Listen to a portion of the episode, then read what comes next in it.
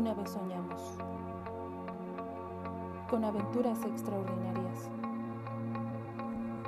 llenas de alegría, una vida diferente, fuera de lo común. Y luego los sueños mueren. Perdemos la visión. Bienvenido al mundo real. Pero recuerda, eres hijo de Dios. Fuiste creado para una vida extraordinaria, una vida saturada del amor de Dios. Naciste para cambiar al mundo. Dios se hizo hombre para involucrarse con el dolor del mundo. Así también debemos hacer a lo que Jesús vino a la tierra. Él se interesó en el quebrantado, en el enfermo, en el pobre. Y también nosotros podemos. Jesús vino a ayudar emocionalmente, espiritualmente, socialmente y también es nuestro deber. Es nuestro deber cambiar a las naciones. Es nuestro deber sanar enfermos, levantar al caído, consolar al triste, ayudar al pobre, salvar al perdido. Por eso somos una iglesia para todos. Por eso somos la iglesia. Porque somos diferentes. Somos la iglesia de Dios.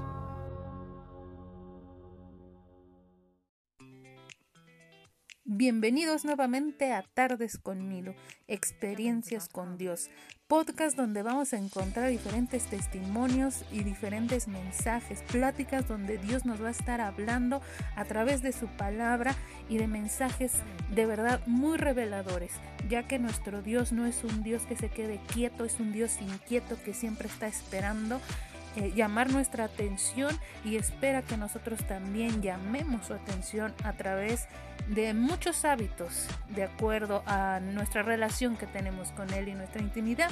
Y bueno, en esta nueva temporada retomando nuevas expectativas después de una pandemia que estuvo atemorizando a varios, estuvo haciendo una filtración eh, de varios, em, de varias personas.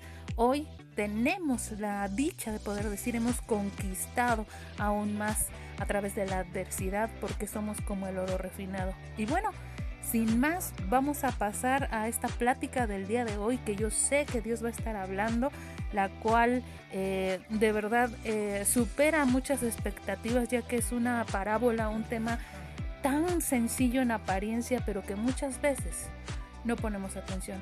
Así que ahí donde estás, te mando un saludo y bienvenido nuevamente a Tardes con Milo.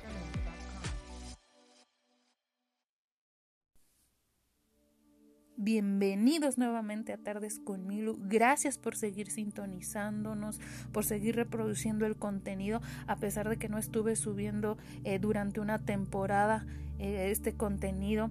La verdad es que quisiera contarles tantas cosas, tanto aprendizaje que he tenido en esta temporada. Dios ha sido extremadamente bueno.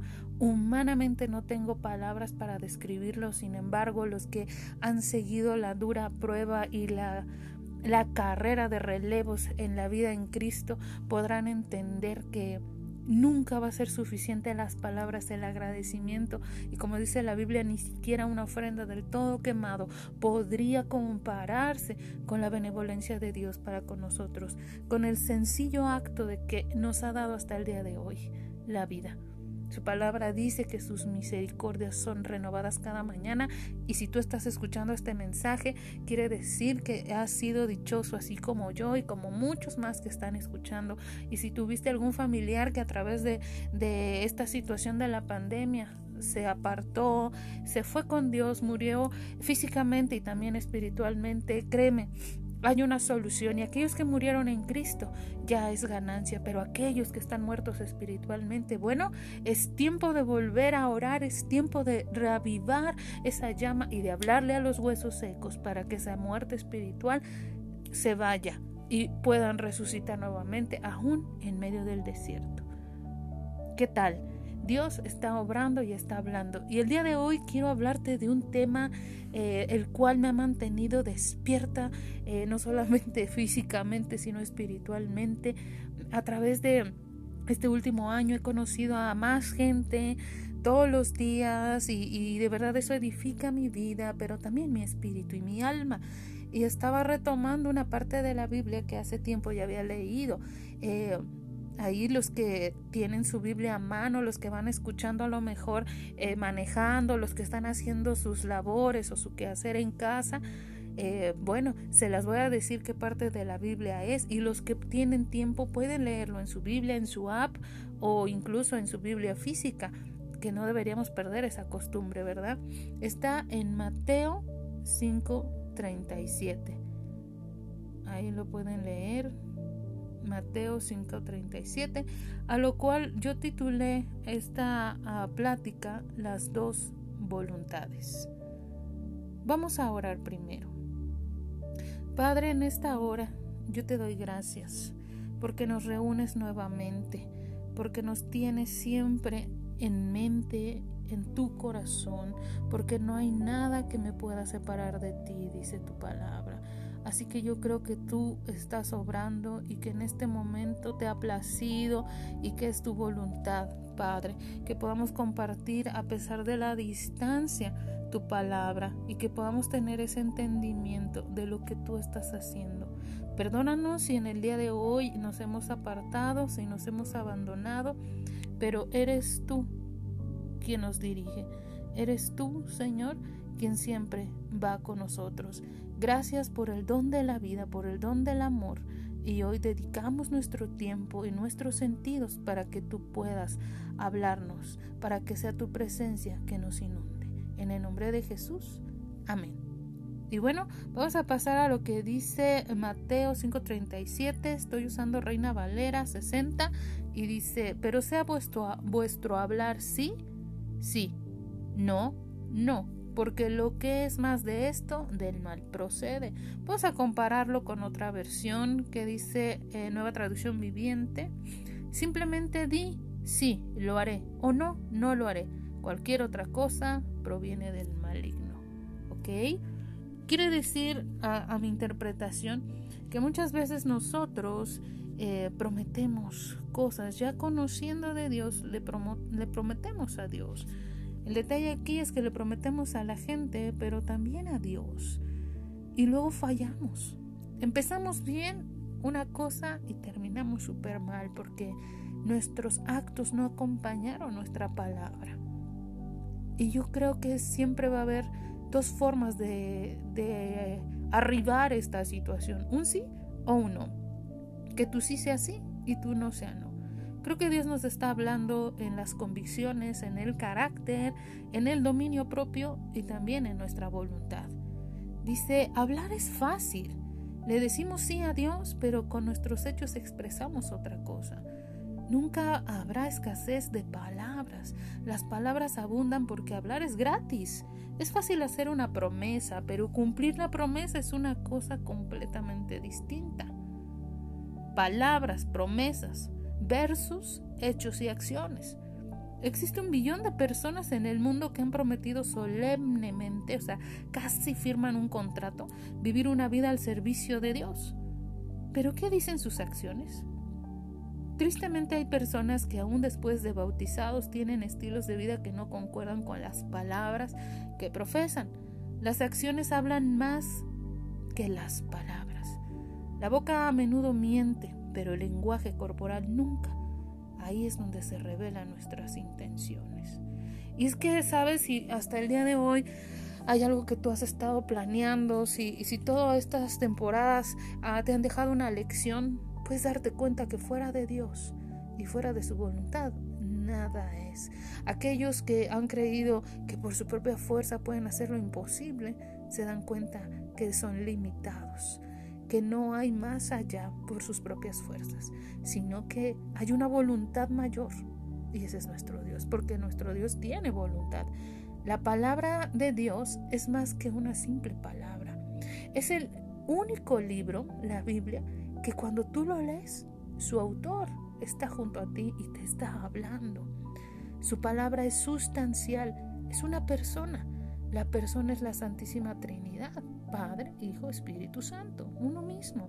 A esta palabra no le bastó decir te amo, sino que puso en acción, se despojó de su gloria, asumió condición de esclavo, sanó enfermos y lavó los pies de, sus discípulos.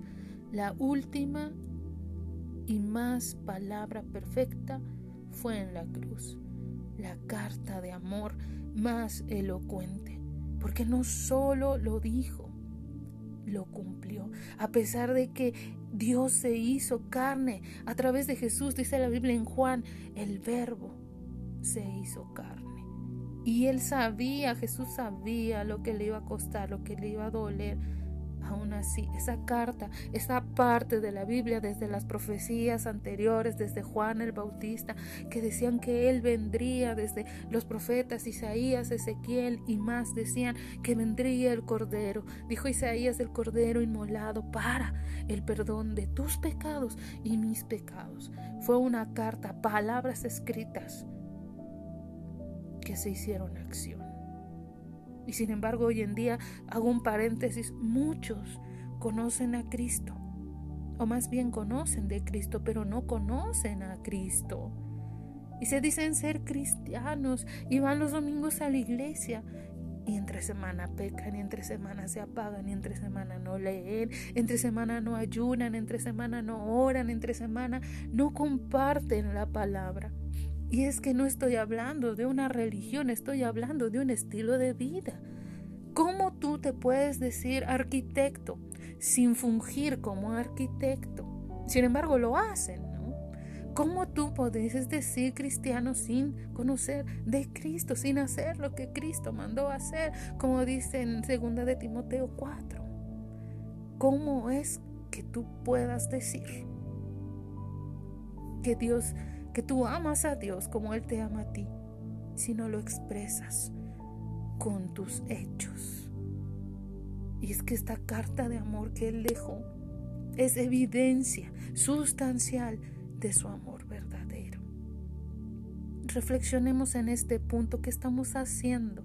Nuestra voluntad se está sometiendo a qué? A nosotros mismos o a la voluntad de Dios. Y, esa, y si es a nosotros mismos, ¿A dónde va a estar nuestro final? Nuestro sí es sí o nuestro no es no. Nuestro final va a terminar precisamente aquí en la tierra, en nuestra propia voluntad.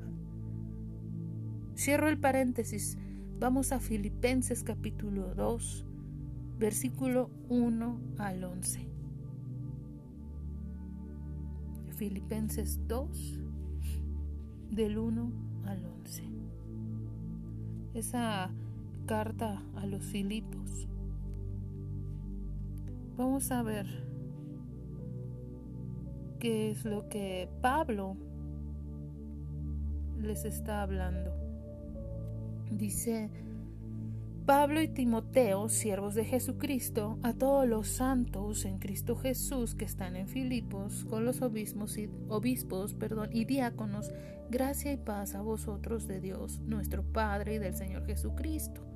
Doy gracias a mi Dios siempre que me acuerdo de vosotros, siempre en todas mis oraciones, rogando con gozo por todos vosotros, por vuestra comunión en el Evangelio desde el primer día hasta ahora, estando persuadido de esto, que el que comenzó en vosotros la buena obra la perfeccionará hasta el día de Jesucristo.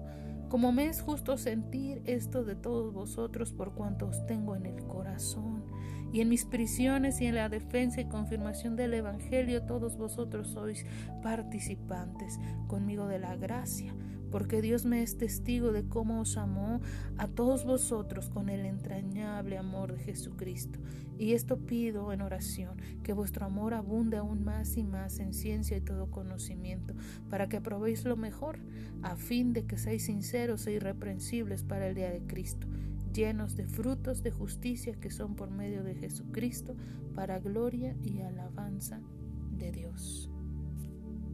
Qué hermosa carta, qué amor tan mm, perfecto solo Cristo, pero qué amor representado a través de Pablo.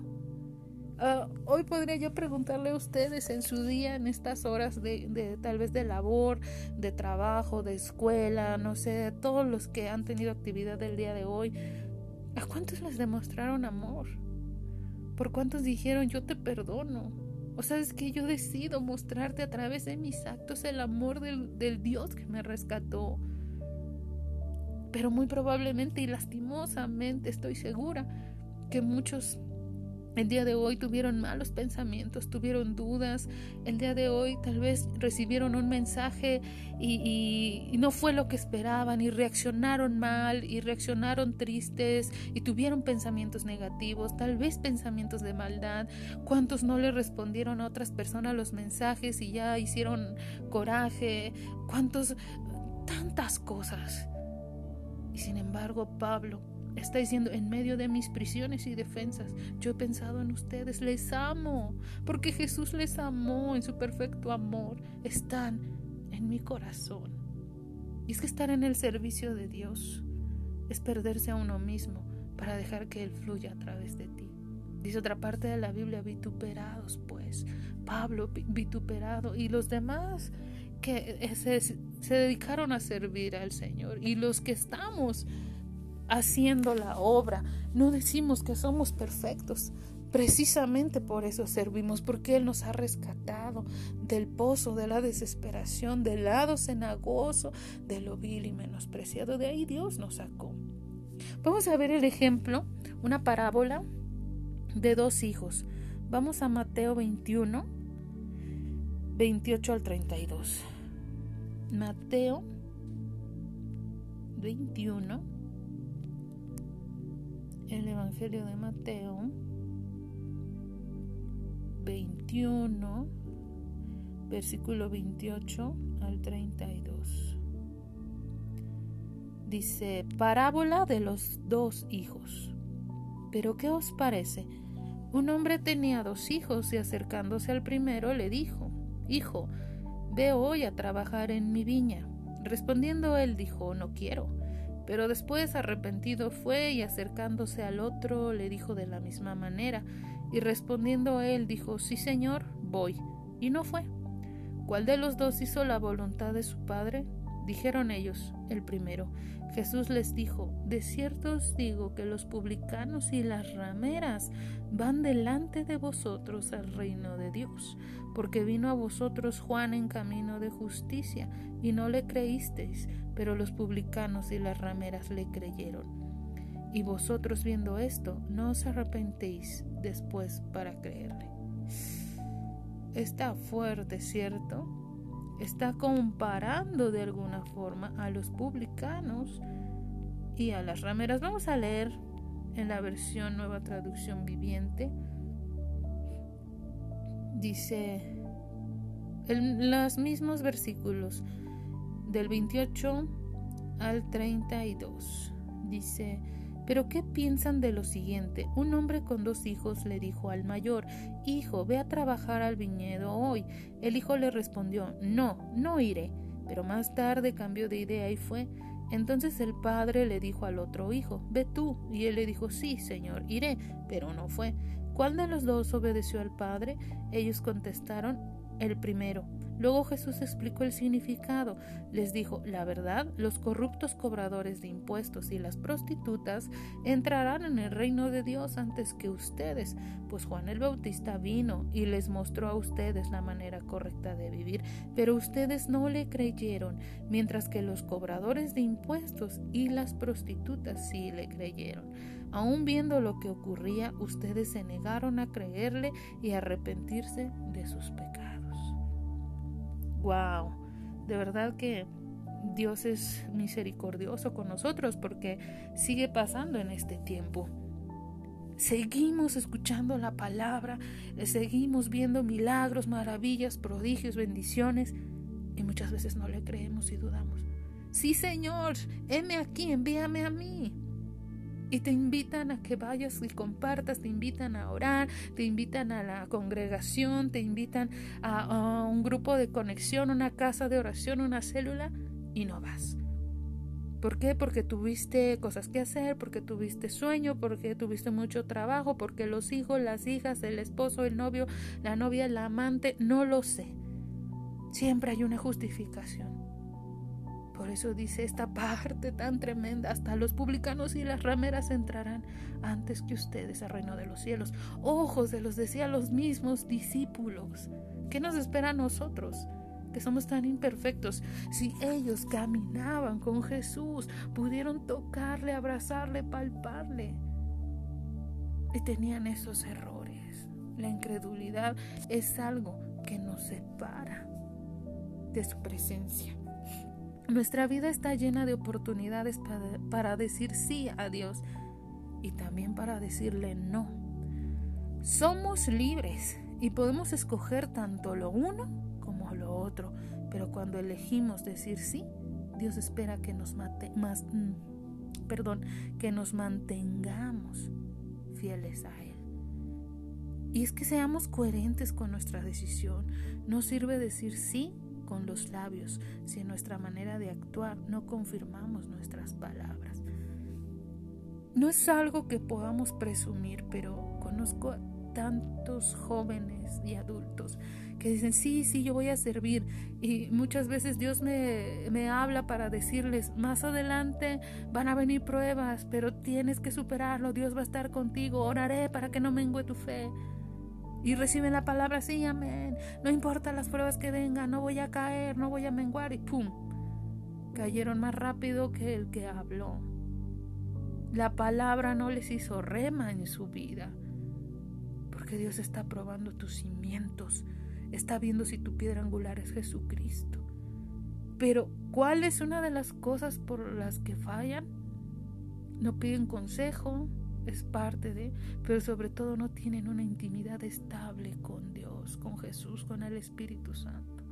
Son visuales de esta dimensión, son visuales de lo mundano, visuales de la iglesia, de una congregación, visuales de los hermanos en Cristo, visuales de, de lo que pasa en temporadas, pero no tienen visión ¿A qué quieren en su vida siendo cristianos?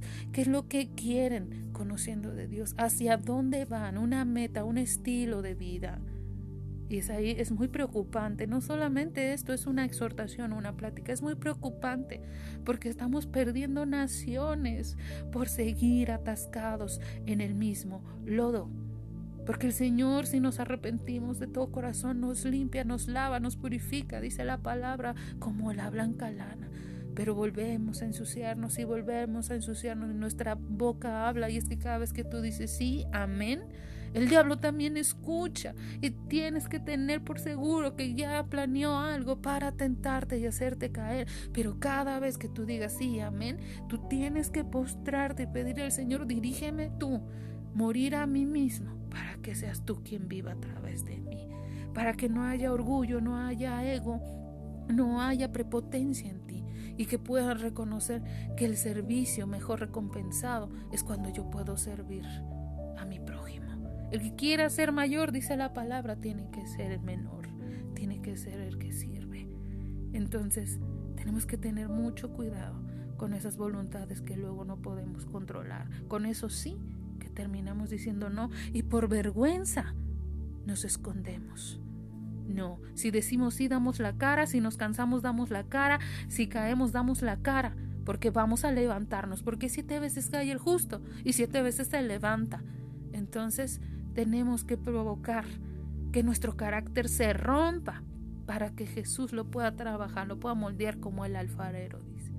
Así que acompáñame a segunda carta de Pedro, capítulo 2, versículo 21 al 22 carta de Pedro.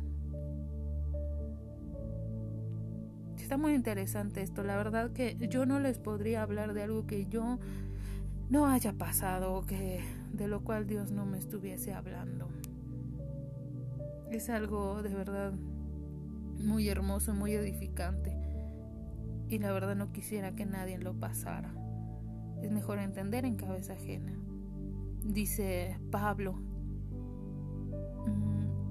Pedro, perdón, porque mejor les hubiera sido no haber conocido el camino de la justicia que después de haberlo conocido, volverse atrás del santo mandamiento que les fue dado. Pero les ha acontecido lo del verdadero proverbio. El perro vuelve a su vómito y la puerca lavada a revolcarse en el cieno. Fuertísimo, fuertísimo. no tengo palabras. En esta versión y es Reina Valera y wow. Se las leo en nueva traducción viviente. Demuestran que tan cierto es el proverbio que dice un perro vuelve a su vómito y otro dice un cerdo recién lavado vuelve a revolcarse en el lodo. Dios, esto es muy fuerte, pero es tan real. Son dos personalidades. La condición limpia al principio de un convertido, pero después sus acciones cómo cambian y se vuelven a ensuciar. Qué tremenda descripción. Y es que así pasa espiritualmente. De verdad, ahí donde estás, me gustaría que pudieses poner tu mente, tu alma, tu espíritu, tus fuerzas en esta palabra. Si tú estás pasando por esos momentos donde has regresado, has retomado cosas del pasado, aún sabiendo que Dios te había limpiado, yo te exhorto a que ores en la intimidad y le pidas nuevas fuerzas, nuevo entendimiento, puesto que si tú quieres ser renovado, necesitas a fuerza cambiar de mente. Vamos a Eclesiastés capítulo 5, versículos 5 al 7. Wow. Es muy muy certera la palabra, por eso les digo, vean lo que Dios lo que Dios habla nunca está fuera de tiempo. Dice, ah, esto también está muy fuerte. Eclesiastés 5, 5 al 7. Mejor es que no prometas y no que prometas y no cumplas. No dejes que tu boca te haga pecar, ni digas delante del ángel que fue ignorancia, porque ¿qué harás? Porque harás que Dios se enoje a causa de tu voz y que destruya la obra de tus manos. Donde abundan los sueños, también abundan las vanidades y las muchas palabras. Mas tú teme a Dios. No inventen. Wow. Esto es es la palabra. No podemos hacer que no que no sabemos porque lo es. Está muy claro. Se los leo nueva traducción viviente. Es mejor no decir nada que hacer promesas y no cumplirlas. No dejes que tu boca te haga pecar y no te defiendas ante el mensajero del templo al decir que la promesa que hiciste fue un error. Esa actitud enojaría a Dios y quizá destruya todo lo que has logrado. Increíble. No, de verdad, hay que tener temor de Dios. Esto no es palabra de Milu, es palabra de Dios. No, yo no sé, la verdad. Dios está hablando. Eh, a veces tenemos esas dos personalidades que revelan realmente quiénes somos. Están esas cualidades que deberíamos tener en, en este instructivo de vida que es su palabra. Dice el primer hijo, retomando las dos voluntades de los hijos de la parábola, dice el primer hijo, convidado por el padre a trabajar su viña, dijo que iría y no fue. El segundo dijo que no iría, pero fue. Ah, la personalidad de uno de ellos es su creencia sin obras. El otro hijo es un hombre inteligente, porque después de negarse al trabajo espiritual, después de razonar, transformó el no en sí. Su palabra o creencia la transformó por un sí en esfuerzo y decidió hacer las obras. Wow, de verdad estoy impactada. Aunque ya había estudiado esto, ¿no? Ya ya lo he puesto en práctica y, tenía mis anotaciones, pero Dios habla todo tiempo, siempre se renueva el entendimiento. Nos enseña así que la voluntad de Dios es la forma en que debemos de trabajar, no solo en nuestro provecho o lo que nos conviene, sino en provecho de nuestros semejantes. Mientras la voluntad de Dios no es crearnos solamente para trabajar, sino para estar obrando todo el tiempo. No debemos permanecer sin obras. La creencia ciega es la que muchos líderes cristianos le dijeron sí a Dios, pero no fueron, no predicaron, no acudieron al llamado. La Biblia dice que Jesús les dice a los publicanos y las prostitutas que eran superiores. Tanto es así que los precedían en el reino de los cielos. Lo leímos en Mateo capítulo 21, versículo 31. Muchos líderes son exclusivos, condenables, apagan las almas y la fe que les fue donada. ¿Por qué? Porque solo predican a un Dios muerto, un Dios crucificado, y no las buenas nuevas, y no las obras, y no el sí que es sí y el no que es no. Pero el hijo que tardó y dijo que no iría y fue, es como los publicanos y las prostitutas que se demoran como es sabido, pero al final cambian su vida y vuelven a Dios. Y siempre estos son grandes obreros de la siembra divina. Y yo te pregunto, ahí que me estás escuchando, si es que Dios te ha hablado, si es que Dios está obrando en tu vida y ha concedido tantas peticiones y tú sabes que es real y que es palpable en cada cosa que te rodea. Yo te pregunto, ¿qué voluntad eliges hoy? ¿El sí, que sea sí, o el no, que sea no? Deja de prometer sin cumplir. Es mejor no hablar si no vas a cumplir. Pero si hablaste y tienes la convicción, yo te voy a decir algo algo que te puedo dar testimonio. Si dijiste sí y a veces quieres tirarlo a toalla, pero Dios te dice no ten porque la vas a necesitar. Dile, Señor, ok, yo seguiré, seguiré, porque sé que tú vas a proveer todo lo necesario, vas a proveer lo que veo y lo que no veo, vas a proveer físicamente, materialmente, almáticamente, emocionalmente, espiritualmente, de salud, vas a proveer, Señor, y yo te creo, dile, en esta hora yo te creo porque ya no quiero tener una voluntad mediocre donde empiezo bien y termino mal. Quiero tener una voluntad de excelencia donde empiezo bien y termino mejor, porque yo no soy un hijo de vecino, yo soy el hijo de Dios, la hija de Dios. Y si todo lo que he empezado para tu obra lo voy a terminar en tu nombre, Jesús. Ahí donde estás, tú decides ser determinante y decir, no quiero ser como el hijo que prometió y no fue. Hoy, Señor, si te he fallado y dije, no, reconsidero mi decisión y por convicción voy. Tal vez no estoy siendo el mejor o la mejor, no soy fuerte, soy débil, pero yo creo lo que dice tu palabra. En mi debilidad tú te fortaleces y me basto de tu gracia, Señor porque he fallado, pero no quiero ser el perro que vuelve a su vómito ni el cerdo que se vuelve a ensuciar en el lodo. Padre, ayúdame. Reconsidero mi voluntad y quiero mi identidad de hijo y mi personalidad no será robada por el enemigo.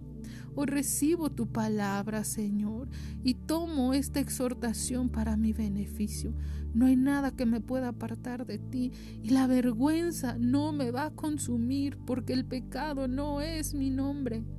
Mi nombre eres tú, Señor, y mi paternidad depende de ti, porque somos semejantes a ti. Yo recibo esa paternidad y creo que tu voluntad, buena, agradable y perfecta, obra en mí y que también es mi voluntad.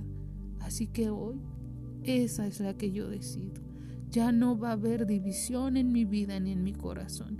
Ya no más voluntades, porque soy yo el que me esfuerzo y soy valiente. Soy tu hijo, tu hija, y daré testimonio de eso. ¿Lo creen? Amén. Gloria a Dios por este tiempo. Gracias a Dios por este tiempo y los felicito por haber llegado hasta este momento. No sé si pueden sentir este poder, esta, esta frescura, pero a la vez es un calor, es un fuego interno. Así que Dios está obrando, Dios está liberando y te dejo con esta plática, con esta enseñanza y nos estamos escuchando para la siguiente plática de tardes con Milu. Recuerda, puedes dejar tus comentarios, tus mensajes de voz y puedes seguir compartiendo esta enseñanza.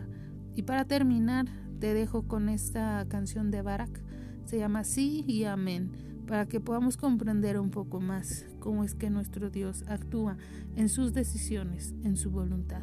Que tengas excelente noche y que puedas tener un amanecer relajado, tranquilo y de mucha bendición.